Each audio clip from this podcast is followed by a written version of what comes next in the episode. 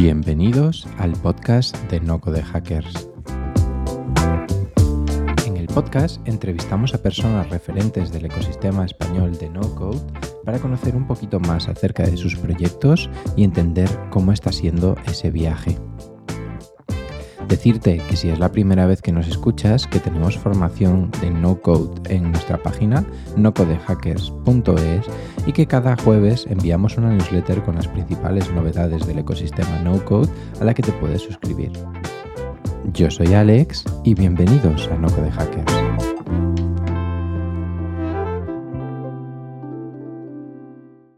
Hoy tenemos con nosotros a David Roncero, ingeniero de sistemas reconvertido a consultor de organizaciones, coach en empresas como ISDI, Ironhack muchas universidades y muchísimo más, porque si fuera poco, es corredor de larga distancia. Y además de eso, ha publicado varios libros y siempre ha buscado mejorar las operaciones y ahora lo hace gracias al no-code. Para hablar de todo esto y mucho más, ha venido hoy por aquí. Bienvenido, David. ¿Qué tal, Alex? Muy buenas. Encantado de estar aquí contigo y nada, compartir un ratillo y conocernos un poquito todos más. Es un placer, es un placer. Y me gustaría hablar un poquito de, ti, ¿no? De tu trayectoria, porque creo que es súper interesante. Eh, y vamos a empezar por el principio. ¿Por qué estudias ingeniería de sistemas? Pues, vaya. es pregunta trampa. Eh, lo primero que creo que escogemos la carrera cuando todavía no sabemos lo que queremos ser. ¿vale? Creo que los 10 mm. años es muy pronto para escoger. Y en mi caso, yo tuve la buena o mala suerte, ahora sé que es un poco buena suerte, de que se me daba todo más o menos bien en el instituto y en el colegio, ¿vale? No he sido de destacar muchísimo en nada, pero siempre he estado como en ese notable sobresaliente más o menos en todo, ¿no? Entonces, cuando terminé el instituto, eh, tuve tres opciones, ¿vale? Una de ellas era hacer periodismo, que pues, me, atraía más a un nivel uh, interno mío de pasión. Yo llevaba escribiendo toda mi vida y no, recuerdo cuando empecé a, escribir por placer. Eh, o irme a una parte más práctica y estudiar informática. Yo tenía, tenía en casa a mi hermano como modelo, él había empezado a hacer informática, él había optado por, por formación profesional y al final, pues, pues, bueno, un poco la decisión fue estudiar informática. Ahora sé que ha sido una muy buena decisión. Yo soy de los que piensa que salí más inteligente de la carrera. Eh, no digo sabiendo más, digo más inteligente. ¿no? A mí sí que me enseñó a pensar de una forma concreta como un ingeniero, ¿vale? Que esto tiene sus pros y sus contras, pero yo creo que aprendí a pensar mejor, Y eso me ha hecho, dentro de mis limitaciones, más inteligente. Entonces fue un poco, me atraía el mundillo, teníamos ordenador en casa, veía a mi hermano programar y yo programé un poquito en el instituto y dije, ojo, pues si hay más de esto en la carrera, yo lo quiero, Entonces, bueno, pues me apunté primero a la técnica, allí en Coruña, y cuando terminé, de nuevo se me dio bastante bien, terminé en tres años, con 21 años dije, yo no quiero empezar a trabajar, esto es muy pronto para mí. Entonces fue cuando hice el segundo ciclo y hice también la parte de la ingeniería superior. Y ahí ya pues salí al mercado del desarrollo de software. ¿Y por qué no querías trabajar? Pues, eh, o sea, al final Claro, yo estudié la, ingeniería técnica por esa necesidad, o sea, esa sensación de, vale, me va a llevar, cuando yo estudiaba por aquel entonces en, la Facultad de Informática de Coruña, cuatro, cinco, seis años, dices, bueno, pues era lo, normal, salías de la universidad ya con 23, 24 y ya empezabas en el, en el, en el mundo laboral, ¿no? Yo aprendí mucho en esos tres años de la técnica y pensé que me estaba perdiendo algo si no hacía la superior, ¿no? No podríamos discutir si me perdí algo o no, pero fue como, oye, yo quiero más, ¿no? Quiero ser un ingeniero superior, ¿no? Y aparte luego, pues bueno, en aquel entonces estamos hablando de hace 20 eh, años, sí, 20 años, o sea, es muchísimo tiempo. Eh, joder, de repente me han venido los años encima. Eh, entre 15 y 20 años, la titulitis estaba en el mercado. Si no eras ingeniero superior, eras técnico y era como, bueno, es que eres ingeniero técnico. Entonces me, movió también un poquito eso, ¿no? El colocarte en el currículum con mejores opciones de encontrar trabajo.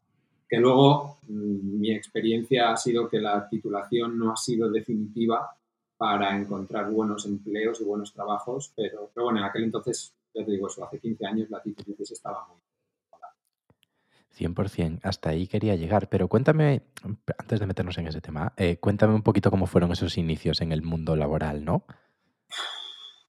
A ver, yo estuve, tuve la suerte, yo empecé trabajando en una empresa que ahora se llama Elecnor Deimos, por aquel entonces era Deimos Space.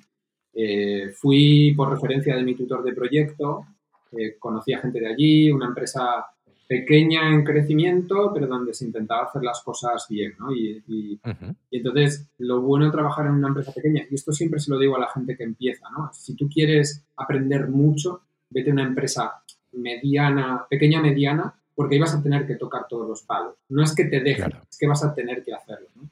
Entonces, yo ahí estaba, eh, primero empecé programando, obviamente, pues te ponen con alguna cosita sencilla, venga, tú, tú ponte aquí, siéntete aquí, no rompas nada, ¿no?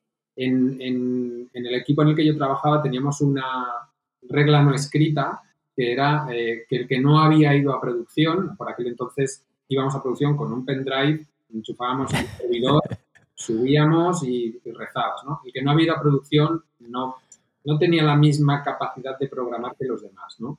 Entonces, a partir de ahí te vas moviendo. Estuve haciendo puestas en producción, estuve haciendo mantenimiento, hice manuales de usuario para los usuarios nuestros, hice talleres de formación, o sea que en cuatro años hice casi, bueno, estuve trabajando también en el diseño de sistemas, hice el end-to-end completo de un sistema software, lo pude tocar en cuatro años.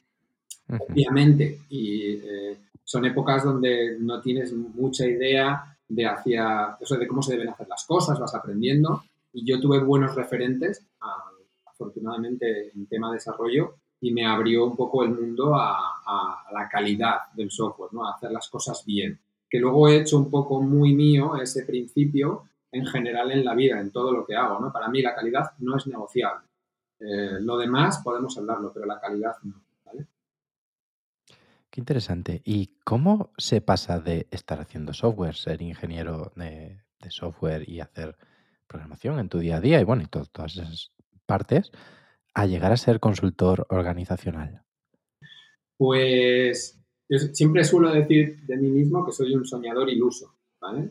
Y es que tengo aspiraciones muy grandes y además me creo que son posibles. Em, entonces, no sé si movido por, no sé, en realidad, nunca lo he revisado, ¿no? Pero me dio un poco el, golpe mental de que de mi quería de que de mi trabajo la gente, la persona, sacase beneficio. ¿no? Yo trabajaba para, pues, desarrollando sistemas, eh, software donde la gente mejoraba su trabajo, pero no, no mejoraba la persona. ¿no? Yo te digo, soy un soñador iluso y dije, venga, pues yo mm, quiero hacer esto. ¿no? Y hablando con un amigo que acababa de terminar un máster de inteligencia emocional, ostras, tío, explora el mundo del coaching. Y yo lo primero que hice fue ir a Google a ver qué era eso del coaching, pero yo no tenía ni idea, lo había escuchado por primera vez de él. Y fue una cosa como, ostras, esto es súper bonito, ¿no? Es como estar acompañando a personas mm, en sus problemas, no te metes con soluciones, sino que les acompañas. O sea, para mí era súper, tenía mucho sentido. Entonces, mm, hice un plan de formación, de reformación, en el que hice pues un máster de inteligencia emocional, hice la certificación en coaching, eh, bueno, programa en coaching, la certificación internacional, y a partir de ahí dije, bueno, pues ahora ya estoy preparado pues me voy, a, me voy a saltar al mundo como freelance y a, ganarme la vida como coach, ¿no? no, no ha sido tan bonito todo. Estuve dos años que sí que tenía varios procesos con personas de los que aprendí muchísimo y pude compartir momentos muy bonitos. Eh, pero en España, por aquel entonces, te estoy hablando también como hace ocho años, que sí que estaba empezando a ver como el boom del coaching eh, no, había, no había un mercado tan amplio en coaching personal, ¿no? Y sí que lo había más en coaching mm, más profesional hacia organizaciones, empresas. Y a partir de ahí es donde empecé a conectar con estos procesos de acompañamiento a organizaciones, pero sin perder de vista, que esto es una cosa que yo digo a menudo, que es que las empresas no existen, ¿vale? Las, las empresas son entes que creamos abstractos, pero que las empresas lo hacen las personas. Entonces, para mí era combinar varias cosas, ese acompañamiento a personas y además ganarme la vida, ¿no? Porque también tengo un vicio malísimo y es que como todos los días, ¿no? una evolución un poco muy natural de irme hacia ese lado. Eh, entre medias he hecho mucha formación, eso también es cierto, que hay formación de habilidades, eh, entre medias pues vas, te ofrecen un proyectito que dices, bueno, no es lo que está en mi línea, pero lo hago porque, bueno, pues es una factura que puedo que puedo uh este mes y demás. Entonces, he estado mucho en formación durante mucho tiempo, está mucho en acompañamiento individual, pero sobre todo donde ha estado el mayor grueso, que eh, estuve con el equipo de Thinking With You, ha sido en ese acompañamiento a, empresas. Qué interesante, me gusta ese concepto como, como que las empresas no existen. Eh, creo que es muy, muy acertado y creo que va relacionado con la siguiente pregunta que te voy a hacer, que ¿qué es lo más difícil de la gestión del cambio? Mira, mm, yo cuando intento trabajar con personas, creo que el 50% del, del camino es darse cuenta de que hay algo que cambiar. Ni siquiera el qué, ¿vale? Es darse cuenta de que hay algo que cambiar. Cuando consigues esa apertura a, decir, vale, sabemos que hay algo que queremos cambiar, pero no sabemos qué. Creo que ya has recorrido la mitad del camino, ya hay la puerta abierta a explorar el qué. Pero si primero no te has dado cuenta de que hay algo de que hay un qué, no abres la puerta a explorar. Entonces, ese paso, lo que en coaching se llama la toma de conciencia, El primer paso es la toma de conciencia. No puedes cambiar algo que no conoces o que no has nombrado, ¿no? Y muchas veces la labor de un coach es simplemente poner el nombre. Oye, lo que me estás diciendo que te pasa es esto. ¡Wow! Sí, sí, es eso. Vale, ya tiene nombre, ya sabemos qué es, ¿no? Y ya ha habido, además suele ocurrir muchas veces como a la vez, ¿no? el momento de, de toma de conciencia fuerte con el qué, es como boom. Y la persona ya muchas veces como, uh, hay una relajación de ya sé lo que es. Vale, ahora hay que ponerse a acción, ¿no? Hay que ponerse en marcha. Entonces creo que ese primer paso, esa toma de conciencia, es lo más difícil. Y yo, mi, experiencia, y esto es algo que aprendí cometiendo muchos errores, ¿no? Siempre te dicen que, que no hagas coaching a familiares. Yo en mis inicios hice coaching a una persona muy cercana me he dado cuenta que hay muchas veces que por mucho que la, la otra persona o la otra parte, sea una empresa o lo que sea, em, esté en disposición de, abrir esa toma de conciencia, puede que tú no seas la persona para ofrecerles ese, ese momento de ajá. Y, cuando yo esto lo, lo, viví en primera persona, cuando te das cuenta de eso, es hasta liberador. Es frustrante, pero es liberador. Porque en realidad ya sabes que por mucho que hagas, no va a haber un cambio. Entonces es mejor generar otra estrategia, quitarte del medio, utilizar otras personas para que lancen ese mensaje y demás. creo que ese paso de toma de conciencia y saber quién puede ser la persona que acompaña esa toma de conciencia es el 50% del camino. 100%, 100%. Eh, creo que otra de las partes interesantes dentro de esa gestión del cambio es la gestión emocional. Y tú corres larga distancia. Eso significa que te pasas unas cuantas horas tú solo, eh, teniendo que gestionar un montón de, sensaciones y de emociones, más allá de que estés capacitado físicamente para correr esa distancia. ¿Qué te ha enseñado a correr larga distancia que te ayuda en tu vida profesional? Em, a ver, hay una parte de mm, en, los, ultras, es, para mí es un, es un, mundo, ¿vale? Es una energía, es una forma de estar, ¿no? Porque en realidad eh, muchas veces te preguntan que por qué lo haces y es una pregunta, yo solo puedo utilizar una respuesta de un buen amigo mío eh, con el que yo eh, salgo al monte y, que es como mi maestro en esto de la montaña, que, la única respuesta es que por qué lo haces es porque podemos. la, la, mejor respuesta que encontrar es porque lo haces, ¿no? Eh, ¿Qué me llevo de, la, larga distancia? Creo que hay una cosa que es la paciencia y la, y la acción, ¿vale? Aunque sea mínima, ¿vale? Y, muchas veces ahora que empiezo a meterme también en temas de, finanzas personales, eh, pues todo el crecimiento, eh, el interés compuesto, que no salía, todos esos conceptos que, es sencillo, ¿no? Entonces yo tenía una frase cuando, algunos puntos cuando ya estás a la gente se haga un poco una idea, estamos hablando a lo mejor de, el, que hice el año pasado fueron 8 horas y media, pero eso es un ultra corto, digamos. Eh, he llegado a estar hasta 45 horas, ¿vale? Durmiendo eh, poco y demás. Entonces, en esas 45 horas hay muchos momentos, ¿vale? Yo siempre digo que los ultras te vencen muchas veces, ¿no? El maratón, la distancia maratón, 42 kilómetros, te vence una vez que es el, muro hacia el 32, 35, pero es que en el ultra te vence muchas veces.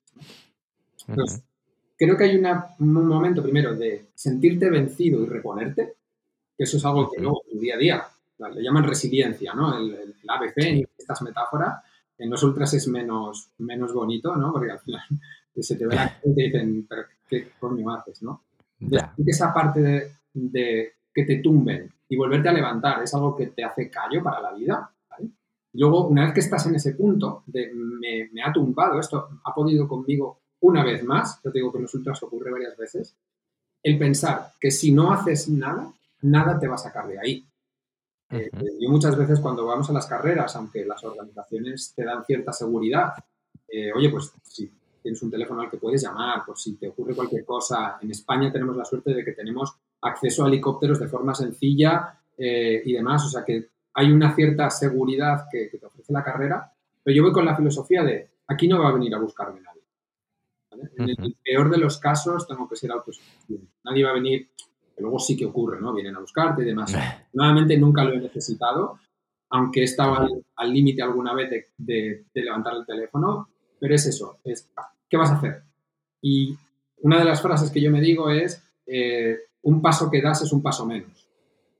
Y eso muchas veces son, mantras súper estúpidos, porque en realidad son muy tontos, ¿no? Es muy obvio. Pero cuando estás en ese momento de que te has vencido, necesitas agarrarte a una verdad que es irrefutable, ¿vale? Para que tu cabeza diga, ah, vale, es verdad. O sea, no se tu propio cerebro no pueda pelearse con ello, ¿no? Entonces, creo que eso también me ha ayudado en la vida, el pensar, vale, pues, el, por ejemplo, la pandemia, eh, vivirlo día a día un paso que dé, porque si me quedo encerrado y caigo en los brazos, nada me va a sacar de esto. Entonces, esa parte de acción que luego tiene su contrapartida, ¿no? Y es que me nutro mm, enérgicamente, vitalmente de acción. Cuando tengo momentos de inacción, me dreno, ¿vale? Todo tiene su lado positivo y su lado negativo. Pero creo que esa mentalidad de un paso cada vez que doy es un paso menos que tengo que dar, puede ayudar a mucha gente a, a avanzar, ¿no? Y luego es la segunda derivada, en el caso de las carreras no ocurre, pero en la vida sí,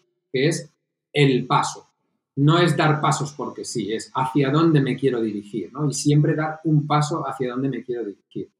Que no lo tienes claro, da un paso y reevalúa, da un paso y reevalúa, da un paso y reevalúa, porque muchas veces la parálisis por análisis nos lleva a no dar ningún paso y estar reevaluando constantemente desde la perspectiva que tiene y nada va a cambiar, porque tu forma de ver el mundo es siempre la misma.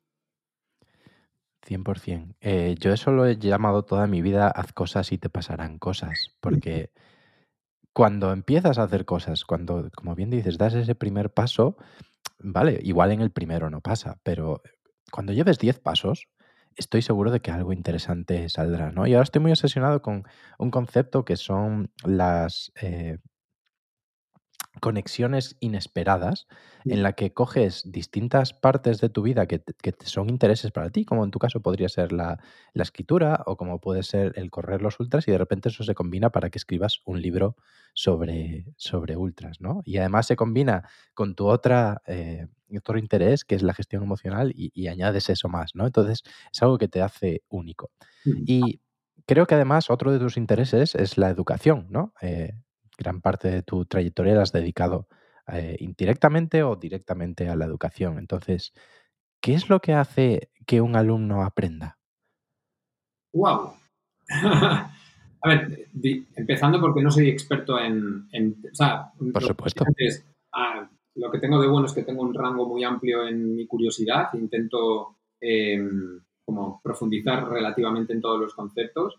Eh, y en la parte de formación, yo no lo llamaría tanto educación como formación y, te cuento un poco, luego te, cuento por qué la diferencia. En esa parte de formación creo que hay una cosa y es que haya interés y que haya emoción, ¿vale? Yo digo, no soy experto, pero sí que hay algunas cosas que, vengo leyendo de que si no hay eh, impacto emocional, sea del tipo que sea, obviamente, si es un impacto emocional hacia el disfrute, hacia el placer, eh, el, aprendizaje se asienta mejor, ¿vale? Si, conseguimos que el alumno conecte con eso emocionalmente, el aprendizaje va a ir mejor, va a ser más fácil para él.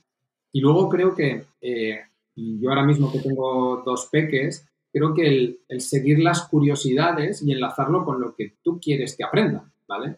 Eh, mi, mayor ahora mismo tiene tres años, ¿vale? Y, está en un proceso de aprendizaje, pues bueno, todavía un poco de pequeñas cosas, ¿no? Pero sí es como asociar a esas curiosidades que ella tiene lo que tú quieres que aprenda, ¿no? Al final, como, como entes sociales que somos, tenemos que vivir en una sociedad Entonces, los valores y estas cosas lo asocias a, esa curiosidad que ella tiene de forma innata, ¿no? Entonces, cuando se habla no solo de formación, sino también de gestión de equipos, entender las eh, curiosidades que tienen las personas te va a ayudar a que aprendan conectando y mezclando, ¿vale? Entonces, si, si vas a hacer un taller y no escuchas las necesidades de las personas y tú simplemente vas a meter la cuña, no va a funcionar, porque no está conectado emocionalmente con lo que esa persona quiere o necesita aprender.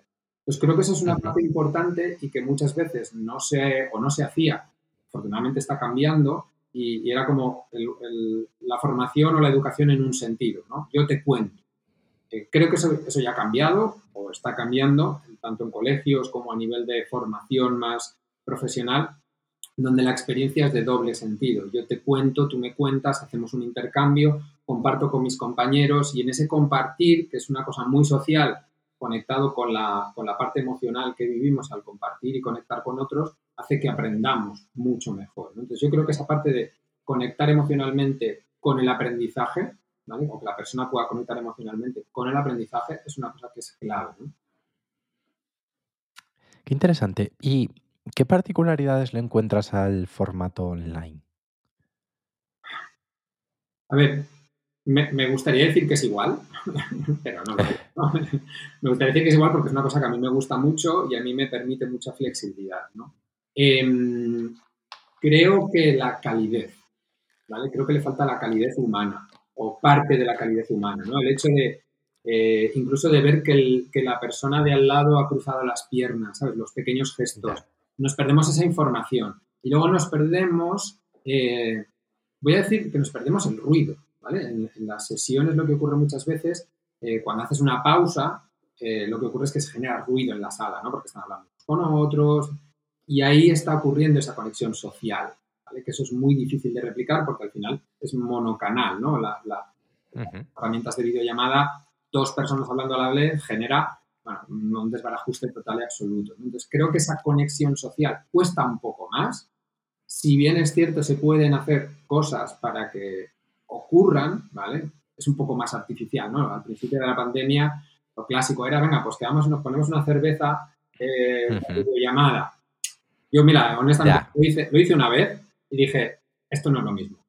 No es lo que necesito. Necesito poder sentir que, te, que me acerco a ti, que te abrazo, Creo que el contacto, a los que les gusta, ¿no? porque hay gente que es más de contacto y menos de contacto, el contacto físico es algo que, que nutre la relación. Y lo estamos viviendo ahora mucho que yo hablo por mí, ¿no? que sentimos como aprensión incluso a tocar a otros, ¿vale? que es algo que ha quedado heredado de, de los principios de la COVID.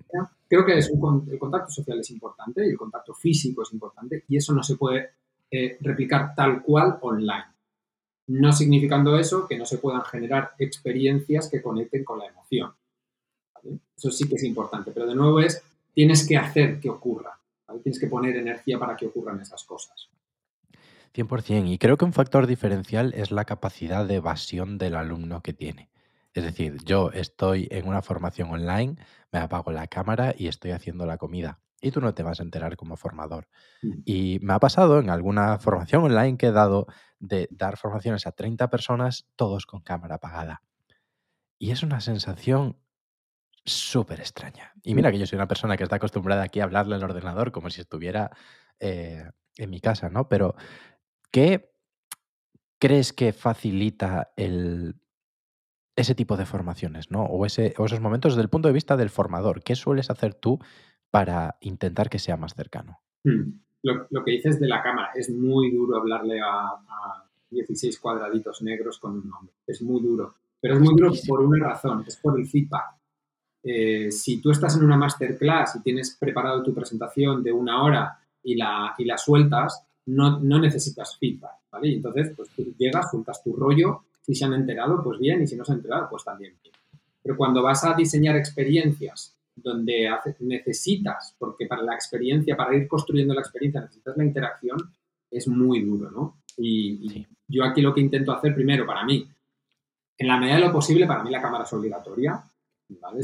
genero acuerdos, cuando hago sesiones, genero acuerdos con las personas que están en la sesión, de, oye, vamos a intentar tener todos la cámara encendida, si alguien no se siente cómodo por alguna razón, que lo exprese, ¿vale? Tal cual, ¿vale? y aquí la parte de gestión de acuerdos, eh, bien sea de equipos o bien sean informaciones, eh, para mí es muy importante acuerdos explícitos. Oye, vamos a estar con la cámara encendida todos, a menos que, y podemos definir las excepciones, ¿no? Luego, a partir de ahí, eh, medir muy bien los tiempos, ¿vale? Es súper importante porque si bien se dice que perdemos la atención a los 20 minutos y demás, frente a una pantalla, yo creo que si llegas a 10 minutos de atención en el que consumes algo que te está viniendo, ya tienes a alguien que es avanzado. Entonces, a partir de ahí, creo que hacerlo interactivo. Es decir, y interactivo forzoso. Es decir, tú quieres aprender algo, tienes que trabajártelo. No te, no te lo voy a contar. Yo te puedo dar estructura, te puedo dar orientación, pero tú tienes que capturar el aprendizaje. Yo te presento unos conceptos, te los lanzo, te preparo una experiencia para que tú puedas jugar con ello y a partir de ahí decir, vale, ¿qué has aprendido? Y con lo que tú has aprendido, que es algo que a menudo pensamos que lo que le decimos a la gente es lo que aprende, eso es mentira, lo que le contamos a la gente lo procesan y de ahí sacan aprendizaje. Entonces, cuando tú chequeas de esa forma, puedes validar de alguna manera si han aprendido correctamente, ¿vale? Correctamente según la teoría que tú les estás presentando, ¿no? ¿Han aprendido correctamente? Sí, lo que pasa es que mezclando con lo que tenían previamente en su cabeza. Entonces aquí también sirve en esta interacción doble de, oye, yo te ofrezco contenido, tú trabajas, me lo devuelves, yo puedo volver con eso a reorientarte o a reestructurarte o incluso lo que ocurre muchas veces es a dar orden en eso que tú has aprendido. Oye, la teoría dice esto. Pum, pum, pum, juega con ello, ¿qué has aprendido? Me lo devuelves, vale, recuerda que esto encaja con esto, esto encaja con esto y esto encaja con esto. Y al final lo que ocurre es que conecta, la persona conecta, no puede no conectar con ello, porque es que está haciéndolo. Entonces creo que en el online es muchísimo más crítico el revisar los tiempos y que todo sea interactivo, porque si no, pues una pestaña se va a abrir, me va a saltar un WhatsApp y además es como muy fácil, ¿no? Mira, yo por ejemplo ahora estoy mirando WhatsApp y nadie se ha dado cuenta, ¿vale? Es, perder la atención de los asistentes es muy fácil. Entonces, si les involucras, están atendiendo, no a ti, están atendiendo a lo que hacen. 100%. 100%. Pues muy interesante esta charla sobre educación, creo que deberíamos tener más. Eh, vamos a meternos en el mundo del, no-code, ¿no? Porque fue un poquito lo que nos unió en su momento, donde nos conocimos. Eh, ¿Qué te llama de este movimiento? Pues yo soy bastante novato, la verdad. Eh, a, raíz de, estar en, en The Hero Camp, cuando entré a los comienzos, eh, necesitaba como dar orden y estructura al crecimiento de, la escuela y le pregunté a un amigo, oye tío, un buen amigo, muy buen amigo, de hecho mi mejor amigo, le dije, oye, tenía una empresa de desarrollo de software, eh, dije, oye, mira, necesito herramientas que sin llegar a ser código me permitan diseñar un modelo de datos, algo de interacción, algo de gestión y tal. Y me, me, habló del table. Y yo entré en el table y dije, espera, espera, esto existe. O sea, esto es un Excel con esteroides, esto es maravilloso. Em, entonces empecé, empecé a hacer modelado de datos, que obviamente, como yo ya venía de haber estudiado informática, pues sé cómo se establecen las relaciones, 1 a n, n a 1, un poco modelar los datos y, hacer una jerarquía de la información. Empecé con esto, ¿no? Y, y empecé, empecé a también con esa visión de producto, ¿vale? De, oye, ¿qué se necesita de esto, ¿no? Oye, pues hay tareas que son rutinarias y repetitivas que no, no deberían requerir interacción humana. No digo que no, la, que no la tengan, sino que no deberían requerirla. Entonces, el siguiente paso fue herramientas de integración. ¿vale? Yo del pasado conocía Zapier, eh, pero de, mi creencia de lo que era Zapier en el pasado lo descarté, nada más entrar. Ahora sé que ha evolucionado muchísimo, ¿no? De, de lo que fue a lo que es. Entonces conocí Integromat y empecé con Integromat y para mí fue como desarrollar, volver a ser desarrollador sin tener que escribir ni una línea de código, ¿no? Entonces, a partir de ahí le, le empezaba a ver mucho sentido, no tanto al no-code como se está viviendo mucho y es, es fantástico, maravilloso para crear productos digitales y comercializarlos, monetizarlos, sino como una herramienta súper potente para la eficiencia y la productividad de los equipos y de las empresas, ¿no? Como del no code hacia adentro. Entonces yo mi mirada casi siempre es, o intento que sea, hacia cómo los equipos funcionan. Entonces el no code a mí me abre un mundo a, una vez detectado los procesos que tienen y, y encontrar las debilidades, ver dónde las herramientas sean no code o sea a través de desarrollo, eh, pueden ayudar en eso. Y, en esa línea estoy un poco peleándome también porque em, el mundo del producto digital es muy molón, pero al final donde yo puedo mezclar muchas cosas en la costelera es en esto, y ahí en esa parte interna. Entonces, ahora utilizo pues, distintas, distintas combinaciones. Por ejemplo, ayer estuve montando una cosilla en, en Adalo, eh, utilizo mucho Airtable e Integromat para hacer temas, por ejemplo, de la planificación de Twitter y cómo eh, los tweets, pues los hago automáticamente algunas cosas con Integromat a, través de, o sea, guardando en Airtable información. Entonces, también para mi productividad personal es algo que ha cambiado muchísimo, muchísimo. ¿Y tienes algún caso de uso que nos quieras o puedas compartir que, que, hayas utilizado estas herramientas, ¿no? ¿Algún ejemplo que digas tú, hostia, esto, qué pasada? Mira, hay una cosa que, mm, al hilo de, bueno, el año pasado además eh, estuve escribiendo otro libro, saldrá publicado próximamente, espero, ¿vale? No puedo decir fechas ahora porque no lo sé. Eh, y hay una cosa que, una frase que mientras estaba escribiendo, que yo pensé, digo, es que esto es carne de no code. Y es cualquier reporte es carne de no code. Cualquiera, me da igual. Si tus datos vienen de un Excel, me da igual. Es carne de no code. es un email en el inbox de la persona que debe recibir ese reporte. Y lo haces una vez, haces una plantilla, haces un, diseño de, lo de la mezcla de datos que quieres hacer y lo envías. Y eso ya te ahorra lo que decíamos antes, ¿no? El interés compuesto. Te ahorra tiempo de todas las semanas o incluso y son reportes eh, más, más a menudo que semanales, te ahorra muchísimo tiempo. Y, es algo que además, una vez diseñado, ya que hay muchas veces donde hay que hacer el hincapié, una vez diseñado, no tiene errores. Sin embargo, el humano, cada vez que lo hace, es muy probable que cometa, o es muy posible que cometa errores. Creo que esa parte de reporting eh, es algo que se sigue haciendo en muchas organizaciones, que es carne de no code y que no requiere desarrolladores, o sea, simplemente entender tu proceso, dónde están tus datos, juntarlos y ponerlos más o menos en bonito.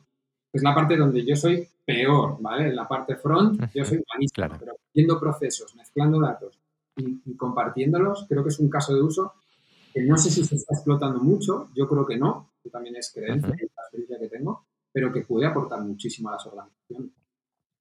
100%, 100%. Y me gustaría hablar de futuros. Eh, makers, eh, ¿crees que esto va a ser una profesión?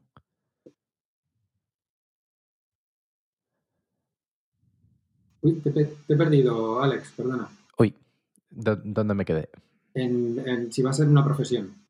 Ah, pues esa es la pregunta. ¿Crees ah, que va a ser una profesión? Pensé que se había quedado cortado yo no soy, no soy experto en no code y por lo que yo veo, ¿eh? el feeling, yo me voy a mojar, ¿eh? no tengo ningún problema. Luego, si alguien me, recupera el vídeo y dice, ves, te equivocaste, es como, sí, claro, me equivoqué. Em, yo creo que no, creo que no y quiero creer que no, ¿vale? quiero creer que no. Creo que al final lo que va a ocurrir o el deseo va a ser que se va a dejar de... Y, va, y en realidad es una pena lo que voy a decir, ¿vale? No, es lo que creo que va a pasar y es lo que no me gustaría que pasase, de hecho. Las herramientas no code al final se van a quedar otra vez en un nicho de personas que le van a sacar mucho partido. Ese nicho se va a mezclar o va a haber como una combinación de gente que ya hace desarrollo de software, ¿vale? Que creo que es la, gente en la que más fácil tiene el acceso. Habrá gente curiosa que va a entrar en ese uso de herramientas y, no va a ser algo que las herramientas no code utilice todo el mundo. Entonces, no sé si va a haber eh, pues el, eso, no code maker, product, no code maker como tal, ¿vale? Donde tú vayas a, a, sacar, pero sí creo que va a haber compañías que van a apalancar su negocio en utilizar herramientas no code. Yo personalmente, yo quiero hacer eso. Yo quiero apalancar en las herramientas no code para aquellas empresas, y no estoy pensando en grandes empresas, estoy pensando en la panadería de abajo, de mi casa. Esa gente no puede hacer un llave en mano. No se lo puede permitir. Sin embargo, la gestión de facturas con Airtable y con cuatro cosas eh, lo pueden hacer, ¿no? Y se, les puede ofrecer una herramienta muy sencilla y muy barata. Esto es una de las cosas que sí trae el no-code y es que puede ser muy barato. Y digo puede ser, porque también depende del tema del licenciado, ah, es una cosa que hay que evaluar mucho, creo que va a haber gente que sí que se va a apalancar en esa forma de ver y de resolver los problemas para terceros, pero no sé si va a ser una profesión, ¿vale? Ya te digo, la pena es que no va a ser extendido para todo el mundo. No mucha gente va a decir, ah, no code, claro, claro, yo me lo hago en casa. Y esa es la pena, porque en realidad creo que lo que hacía o lo que viene abriendo el no code es democratizar el desarrollo de software, ¿vale? De alguna forma. Me gustaría que la gente lo hiciera suyo y, y todos pudiéramos crear soluciones a los problemas que tenemos a través de la tecnología. Sí, es muy interesante. Fíjate que yo, evidentemente, sí que creo que va a convertirse en una profesión, pero también estoy de acuerdo en que quien más le va a sacar partido es esa gente que ya tiene esa mentalidad y esa mentalidad suele ser gente que ya sabe desarrollar. Pero creo que la conversación interesante no es tanto qué se puede hacer, sino quién puede hacerlo, ¿no? Eh, ca- caso de Francesca, por ejemplo, una persona que viene del mundo de, de comercial, de vender em, viajes, a de repente, ostras, soy maquetadora en Webflow. Ostras, eh, yo creo que eso va a producir transformaciones en, sobre todo, quiénes acceden a esas, esas herramientas o profesiones, ¿no? Y que puede llevar hacia una carrera de, de convertirte en desarrollador. Ujú. Entonces, hablando de qué perfil será la gente que más provecho le saque a esta mentalidad, porque yo me gusta mucho hablar de, de mentalidad y no de herramientas ni, ni- nada por el estilo, porque es una manera de entender el desarrollo del producto. El, oye, no hace falta que lo hagas desde cero, como dices, no, no necesitas para tu panadería, para gestionar tus facturas, un software que te cobre mm, infinito dinero al mes, ¿no? Ah, ¿quién crees que dominará ese, ese mercado? ¿Gente que sepa un poquito más de todo? que toque varios palos, o gente especializada en distintas eh, herramientas o procesos o partes del proceso, ¿no? Por ejemplo, una persona que esté especializada en hacer herramientas internas, una persona que esté especializada en hacer Webflow, una persona que esté especializada en whatever. ¿Cómo lo ves? Yo creo Opinión totalmente personal, ¿eh? Sí, sí, yo y, y te- tengo pendiente un libro, ¿vale? Que se llama Range, Ampli- eh, Amplitud, se llama en español, eh, clase de generalistas y especialistas, ¿no? Eh, eh, creo que vamos a un mundo donde es necesario ser un poco más generalista, y digo ser un poco más, porque nunca vamos a perder la necesidad de especialistas. Eh, entonces, sacando un poco de la variable si el que sea más generalista o más especialista va a dominar estas herramientas mejor, creo que hay una cosa que sí que marca la diferencia, al menos como yo lo veo, ¿no? que es la capacidad de ver procesos o flujos o conexiones, ¿no? porque al final, aunque tú seas diseñador en Webflow, eh, no es una página estática, ¿vale? No es te pongo la información y tú la consumes, no, hay una interacción y esa interacción me va a llevar a otro sitio o voy a querer que el usuario vaya a otro sitio. Entonces voy a estar con esa mentalidad de proceso o flujo. Creo que para la gente que tiene esa capacidad de ver procesos, ver flujos, ver relaciones, ver conexiones, va a ser más fácil meterse en esto. ¿no? Si te vas a backend, obviamente, ¿no? porque es como mucho más claro la mentalidad de proceso. La parte de diseño creo que va a ser diferencial. Me gustaría decir que no, porque eso significaría que yo podría entrar también a hacer el end-to-end completo, cosa que para mí el diseño queda muy lejos. Yo desdiseño las cosas, eh, pero claro, al final las herramientas te facilitan también hacer cosas más o menos bonitas con poco trabajo. Entonces creo que esa mentalidad de proceso, interacción, flujo y conexión hace que estas herramientas no solo sean más fáciles de, de consumir, sino que te permite crear mejores cosas. A partir de ahí, conocimiento de desarrollo o no desarrollo, idealmente no, porque al final de lo que se trata es que, la, igual que en producto digital, tú entras a la aplicación de, igual, mm, la última que haya entrado de Revolut, mm, tú no, no te lo tienen que explicar. Tú sabes hacer operaciones bancarias con tu, con tu cuenta, las herramientas no code deberían ir a eso, a que nadie te debería explicar. mm, En general no deberían explicarte el funcionamiento, ¿vale? Eh, deberían ser intuitivas. Entonces, y lo están consiguiendo. Yo no me he leído ningún manual ni de Airtable, ni de Integromat. Bueno, miento, he hecho cursos de los tuyos, eh, pero, cuando, ujú.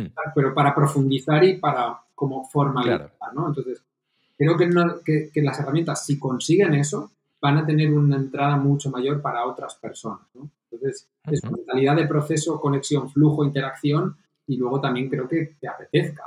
No creo, creo que no a todo el mundo tenemos la creencia de que todo el mundo debería querer alguna cosa y no es cierto, ¿no? Entonces hay gente que dice, por ejemplo, pienso en mi chica, ¿no? Por muy buena diseñadora que pueda ser, que ya, es arquitecto y trabaja de arquitecto y muy diseñadora pueda ser, no lo va a hacer, porque no le despierta ninguna curiosidad esta mentalidad de resolver problemas a través de la tecnología, ¿no? Entonces, creo que es eso, es interés también por, por esa parte de resolver problemas, ¿no? Que está asociado muchas veces a la ingeniería, nos lo meten en la cabeza, ¿no? Tenéis que resolver problemas, vuestro trabajo es resolver problemas. Y hay una separación mental o social entre los de ciencias y los de letras. Para mí es, con perdón lo voy a decir, lo voy a decir en inglés, es bullshit.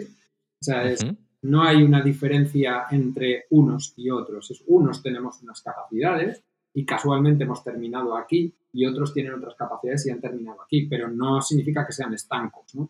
Entonces, independientemente de lo que decías tú, ¿no? Un comercial o una comercial termina haciendo diseño workflow. ¿Por qué? Porque tiene sensibilidad para hacer un buen diseño, tiene mentalidad de proceso, de interacción y de flujo.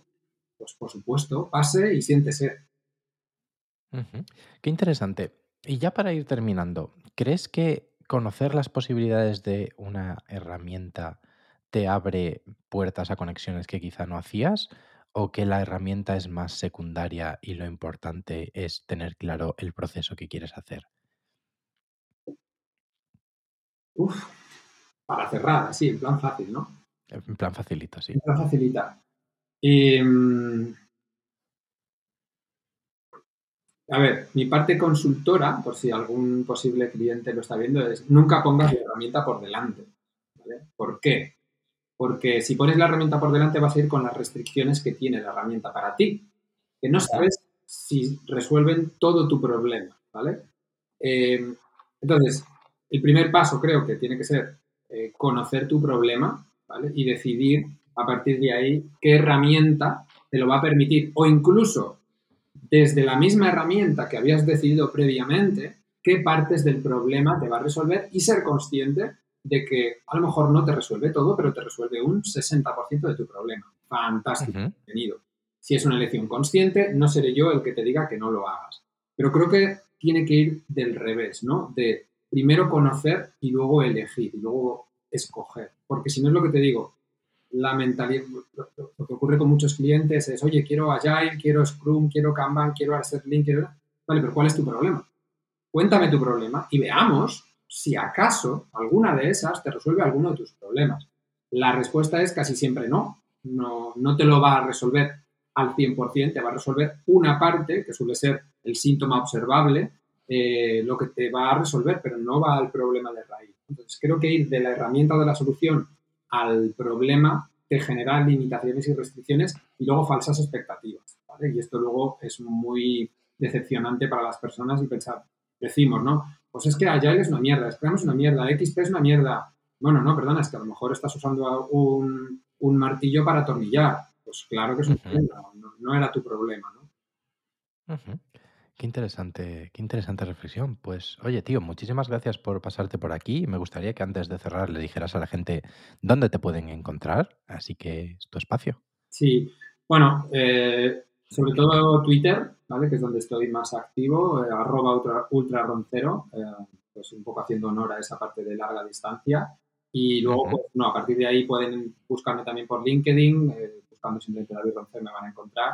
Y bueno, próximamente estará activa la página del, libro, pero bueno, eso ya cuando salga eh, y esté todo montado, no va a ser que entren ahora y me, lo desmonten, eh, lo, pasaremos, pero bueno, tiene que ver con, management y bueno, lo verán en, través de Twitter y, y demás medios. Perfecto, pues tío, muchísimas gracias por esta conversación. Ha sido un rato súper guay y nos vemos. Un placer, gracias Alex.